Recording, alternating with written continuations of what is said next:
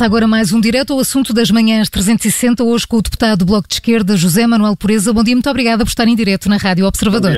Bom dia. Muito obrigada.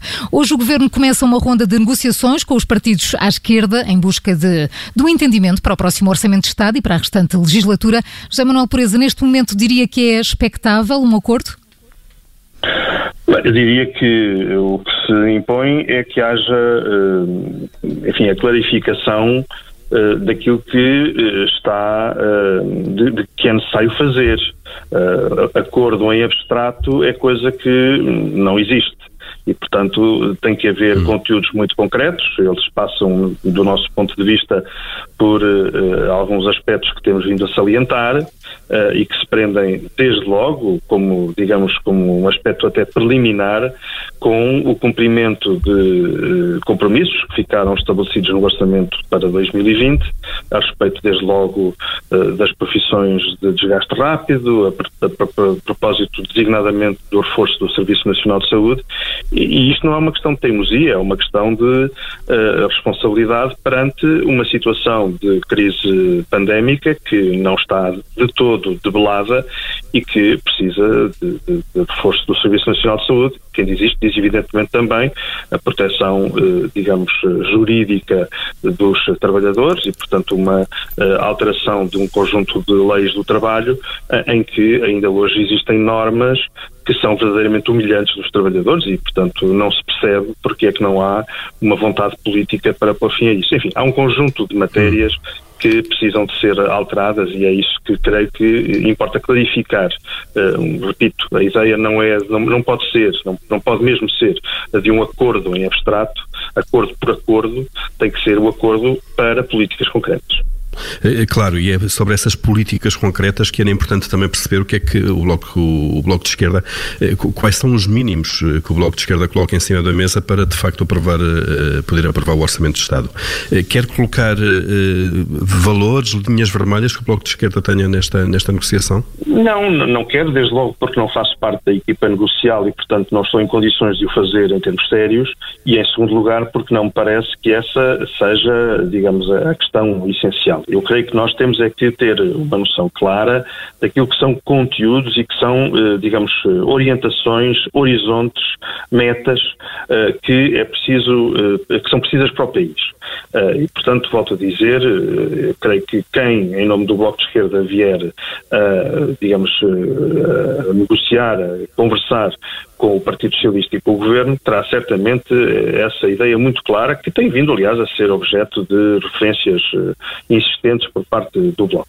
E creio que é importante que, da parte do Partido Socialista, exista também isso e não, eh, digamos, um, um conjunto de afirmações vagas, abstratas, às vezes até de caráter um bocadinho, enfim, teatral, para, digamos, forçar uma, uma, um acordo em torno de coisa nenhuma. Isso é que não pode ser. Isso, portanto, nós não podemos aceitar e vamos, enfim, ver quais são os desenvolvimentos dos próximos dias. O Primeiro-Ministro uh, sugeriu um entendimento para um, ehm, toda a legislatura. Acha que isso é possível? Eu creio que, digamos, já se têm dito várias coisas a respeito de tempos eh, previsíveis para resultados políticos. Houve uma menção uh, para, de um acordo para 10 anos, que é uma coisa que verdadeiramente não existe. Uh, houve menções de acordo para a legislatura, uh, há a necessidade de respostas urgentes para aquilo que é o próximo ano e, portanto, digamos, eu creio que é perfeitamente, digamos, exigível que eh, da parte do Governo e do Partido Socialista eh, haja uma clarificação de metas para o próximo ano, desde logo, porque é disso que se trata quando se trata de, de, de, conversas sobre o orçamento, são as metas para o próximo ano, e tem que haver, creio eu, isto inscrito num programa mais vasto, que enfim, tem a ver com, com o tempo da legislatura, eh, onde se possam fixar objetivos, por exemplo, dou-lhe dou um exemplo. Uh, Portugal está confrontado com uma situação extremamente grave no que diz respeito à uh, política para os mais idosos, uh, aquilo que nós vemos, vimos chamando os lares. E, e, é preciso, é urgente, é claríssimo que tem que haver uma alteração radical do modelo de prestação de cuidados à, à população mais idosa. nós podemos e devemos, o país tem, exige-nos isso, que nós fixemos objetivos para o próximo ano e hum. que exige-nos também que nós tenhamos um programa de alteração que possa ter pelo menos o alcance da legislatura para que daqui a algum tempo não tenhamos que nos confrontar com uma situação idêntica à que temos hoje. É apenas um exemplo que sai, do, digamos, de, de, de, das, das, das, temáticas eh, que costumam ser referidas nestas ocasiões, mas é de uma temática da maior importância para o país. Principalmente, nesta, principalmente nesta altura. José Manuel, por exemplo, mas eh, olhando para esse possível entendimento para, para a legislatura, eh, qual é a avaliação que o Bloco faz da visão estratégica de Costa Silva, que é um documento que pode até servir de base para este entendimento entre a esquerda e o governo para a restante legislatura? Se aquilo que está estabelecido nesse, nesse programa uh, tiver uh, expressão uh, num conjunto de áreas que são da maior importância, vamos lá ver, o, o professor Costa Silva tem feito um conjunto de afirmações que eh, merecem apreço da nossa parte. Por exemplo, quando ele diz que uma das tarefas que está à, frente, à, à nossa frente é a de uh, combater de maneira muito firme a precarização no trabalho, nós não podemos estar mais de acordo. Isso tem que ter tradução depois em termos concretos, não é? E, portanto, eh, sempre que tem havido alguma tentativa da nossa parte de, digamos, trazer esse assunto para, para, para a mesa das negociações e para, para o debate político, uh, temos percebido alguma resistência. Avançou-se alguma coisa durante uh, a última legislatura, a legislatura anterior, uh, agora enfim, não tem havido avanços. E, portanto, aí está um caso em que as afirmações e a própria, eh, digamos, enunciação genérica do, do chamado documento de Costa Silva precisa de ser uh, concretizado. E nós uhum. temos muita, pomos muito ênfase nisso, porque é realmente uma das coisas, uh, e quem diz isto diz, por exemplo, a alteração do modelo energético do país. Uh, quem diz isso diz, evidentemente, o conjunto de apostas estratégicas na economia, na economia azul. Enfim, todo um conjunto de, de, aspectos que são muito importantes, mas que precisam, evidentemente, de concretização uh, política e de concretização financeira. E, portanto, uhum. estamos perfeitamente apostados em que assim seja. Uh, José Mel Presa, uh, hoje que começam então essas, essas conversas com o PS e com o Governo, só para deixar claro, o Bloco de Esquerda então está disponível, obviamente, mediante aquilo que venha a ser acordado, a fazer um acordo para o orçamento de 2021, mas também para a legislatura. E pergunto-lhe se o Bloco de Esquerda tem alguma posição de princípio em relação a um documento escrito ou não para a legislatura. Temos, temos dito sempre de maneira clara, nunca, nunca escondemos aquilo que nos parece ser essencial. Uh, quando a legislatura começou, depois das eleições, o Bloco de Esquerda uh, manifestou-se disponível para aprofundar aquilo que tinha sido o caminho feito na legislatura anterior e de o fazer exatamente nos mesmos moldes em que tinha ocorrido na legislatura anterior, isto é, com base num acordo escrito que fixasse objetivos muito concretos e os, digamos, faseasse é? Bom, uh, e portanto não vemos, não vemos nenhuma razão para que não, há, não, não seja esse o, o, horizonte, é? Uh, pensamos, aliás, que isso é saudável porque isso responsabiliza as partes uh, de uma maneira pública, que seja perfeitamente, digamos, fiscalizável, se quisermos, pela própria sociedade, pela comunicação social, pelos vários poderes. E, portanto, achamos que isso devia ser assim. Agora, evidentemente que, volto a dizer, o essencial disso não é a forma, o essencial disso é o conteúdo.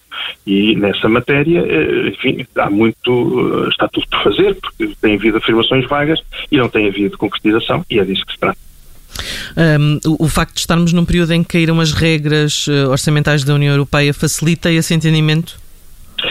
Bom, uh, na altura havia, na altura, quando digo na altura, no início início da legislatura anterior havia esse debate muito aceso sobre os constrangimentos europeus e sobre como uh, era, digamos, impensável um conjunto de soluções que o Bloco aventava. Veio-se a demonstrar, enfim, por por razões uh, trágicas que têm a ver com a pandemia, veio-se a demonstrar que realmente não há inevitabilidades deste ponto de vista. Portanto, desse ponto de vista, esse, o argumento de que as regras europeias uh, estabeleciam princípios absolutamente inultrapassáveis tende a ser esmorecido. No entanto, chama a atenção de que o debate interno na, na, na, Comissão Europeia, enfim, desde logo, e não só, não só, sobretudo no Conselho Europeu, é um debate que está sendo sempre em aberto e onde há, digamos, força por parte dos adversários desta orientação, no sentido de dizerem, não, não, mas é que as regras, as regras digamos, da ortodoxia orçamental têm que se aplicar e, portanto, mais à frente podemos estar confrontados com essa situação. E, portanto, as regras não desaparecem. Naturalmente, naturalmente. Uhum. Portanto, temos que ter todo o cuidado com essa matéria, não pensar que agora é um bolo aos pobres. Isso não existe na União, na União Europeia, já nos habituámos a tratar assim. José Manuel Pureza, Marcelo Rebelo de Sousa ontem avisou que não vai alinhar em crises políticas, uh, pediu um entendimento. Como é que vê estas palavras do Presidente da República? Sinto que é uma forma de pressão? Eu acho que é um recado a quem quer ensinar crises políticas, com toda a franqueza. Quer dizer, quem quer dramatizar, eh, quem queira dramatizar uma negociação, dizendo que tem que ser depressa, sem, sem, sem, uh, sem retorno, enfim, aquelas frases teatrais que de vez em quando têm aparecido. Uh, porque senão há, porque, ficando implícito que senão há uma crise política, Marcelo Rebelo Sousa vem dizer nem pensem nisso. Portanto, vamos lá fazer a negociação como se tem que fazer. Uh, é uma negociação muito difícil, muito exigente, exige escolhas claras, não tem que haver, não pode haver, uh, digamos, uh, coisas vagas. e Marcelo Rebelo Sousa, é assim o entendo, vem dizer, nem pensem em fazer encenação para depois tudo terminar em crise, porque da parte do Presidente da República não terão qualquer apoio. Acho que é um recado importante para quem quer dramatizar coisas em abstrato para fugir ao debate concreto. Mas sentem-se pressionados de alguma forma, uh, depois destas palavras do Presidente da República, parece que o Parlamento, uhum. de uma forma ou de outra, estará condenado uh, uh, a aprovar o Orçamento de Estado para 2021, independentemente ver, da, da... A, responsabilidade, a responsabilidade existe sempre, a pressão existe sempre, não é? Ou seja, na verdade, negociar uma, uma, uma, uma, uma política negociar uma orientação política eh, é sempre algo que, que, impõe uma pressão muitíssimo grande. Portanto, isso não é nada de novo. Quem, quem se dispõe a, digamos, a encontrar caminhos para, para o país, evidentemente que está sob pressão. E a pressão é muito maior numa fase como esta, em que estamos quase na tempestade perfeita, não é? Ou seja, em que estamos numa crise social de dimensão inédita, provavelmente, uma crise económica igualmente gravíssima e uma crise sanitária que se vai arrastar. E, portanto, a pressão é muito grande. Portanto, é eh, impensável juntar-lhe uma crise política não, não são as palavras do Presidente da República que aqui acrescentam pressão. Uh, elas apenas, digamos, são uma espécie de aviso à navegação para mostrar o mapa da coisa. Hum. Mas esse mapa nós já o conhecemos, eh, enfim, de uma forma muito responsável. E, portanto, podemos dizer com um, ehm, alguma garantia uh, que o Bloco de Esquerda um, ehm, salvará a geringonça? Nós podemos dizer com toda a garantia que o Bloco de Esquerda se empenhará neste momento por garantir eh, de uma maneira muito concreta eh, todos os objetivos que eh, uma esquerda, digamos, capaz de dar resposta ao país, se impõe a si própria. Isso hum. podemos dar como garantia. Uh, o mais são, digamos, são, é uma terminologia que eu não, não, não utilizarei. Mas como é que vê a atuação do PCP, que um, já tinha chumbado o orçamento retificativo, agora decidiu também adiar estes encontros? Um, o Bloco pode ser aqui uh, o ponto de salvação deste acordo para, com os partidos à esquerda e o PCP pode afastar-se um pouco deste, deste eu não, acordo? Eu não, não quero, não devo. Uh, enfim, fazer análise sobre uh, aquilo que é uh, a orientação política do PCP. Sei que uh, no passado, quando foi possível encontrar uma solução que favorecesse os trabalhadores, que favorecesse os serviços públicos, que favorecesse o desenvolvimento justo do país, o PCP eh, nunca se escusou a eh, envolver-se e a participar de maneira responsável. Estou absolutamente certo que isso não deixará de acontecer.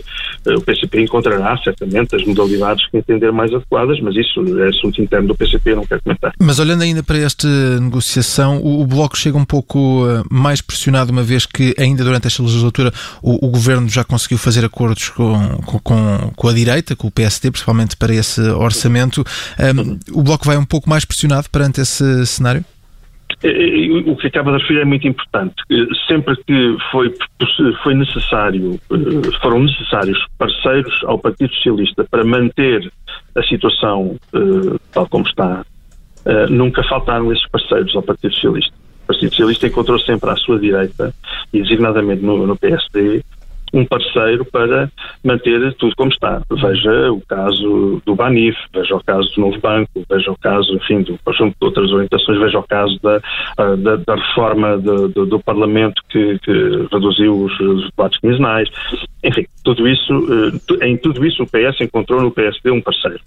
E, portanto, eh, eh, digamos, temos a noção de que temos, não é, não é o Bloco de Esquerda, é toda a gente tem a noção de que uh, o, o, PSD tem sido, uh, não só em termos percentuais, mas em aspectos politicamente e economicamente e socialmente muito importantes, um parceiro uh, do Partido Socialista em muitas medidas. Portanto, nós não podemos excluir Ninguém pode excluir em termos sérios uh, que uh, tudo depende de, de, que as parcerias, as companhias, digamos assim, dependem evidentemente dos conteúdos políticos das soluções que venham a ser encontradas. Portanto, se as soluções apresentadas pelo governo não satisfizerem o bloco, o bloco de esquerda vai mandar o, o governo bater à porta do PSD. Não, o Bloco de Esquerda não manda o Governo bater a porta de ninguém. O Bloco de Esquerda cumpre a sua, a sua tarefa, que é a de apresentar as suas soluções, negociá-las, de procurar, digamos, encontrar soluções para o país. Mas põe o ONU no PSD. Diz, não, não manda o Governo, mas põe o ONU no PSD.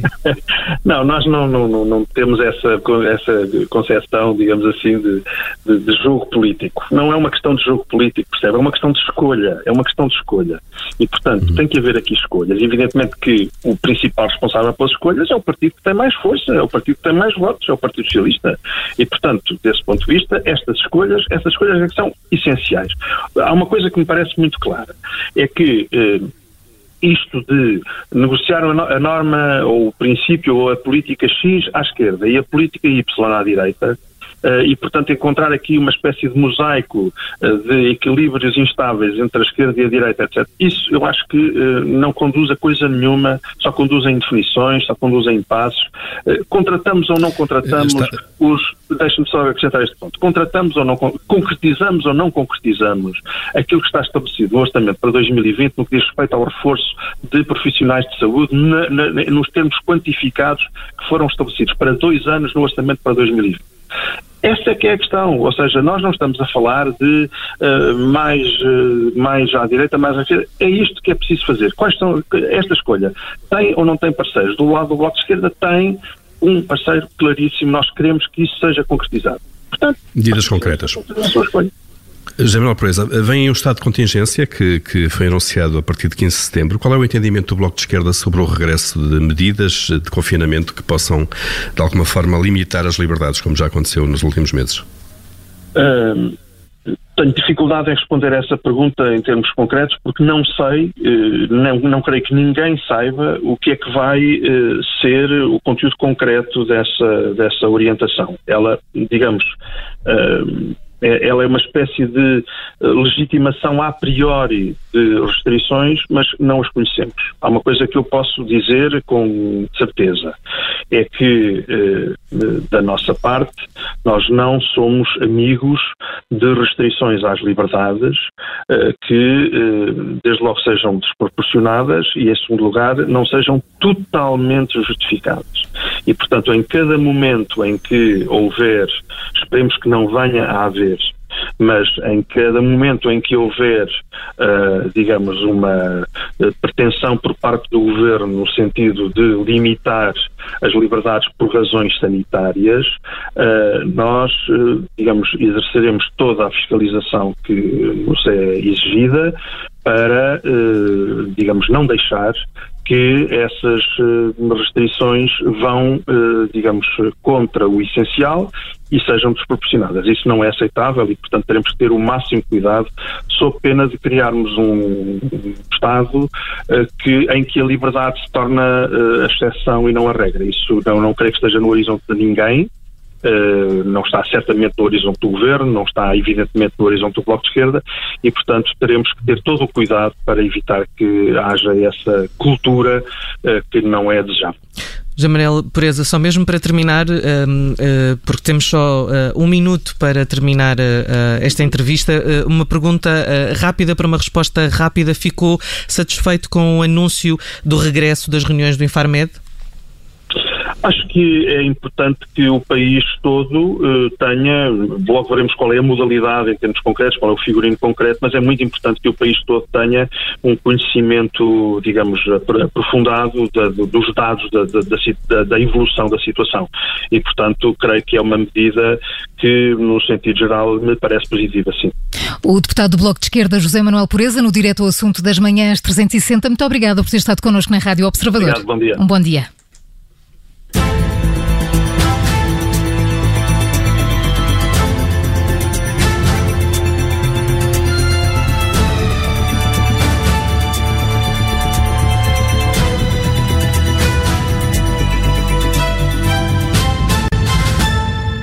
Obrigada por ter ouvido este podcast. Se gostou, pode subscrevê-lo, pode partilhá-lo e também pode ouvir a Rádio Observador online em 98.7 em Lisboa e em 98.4 no Porto.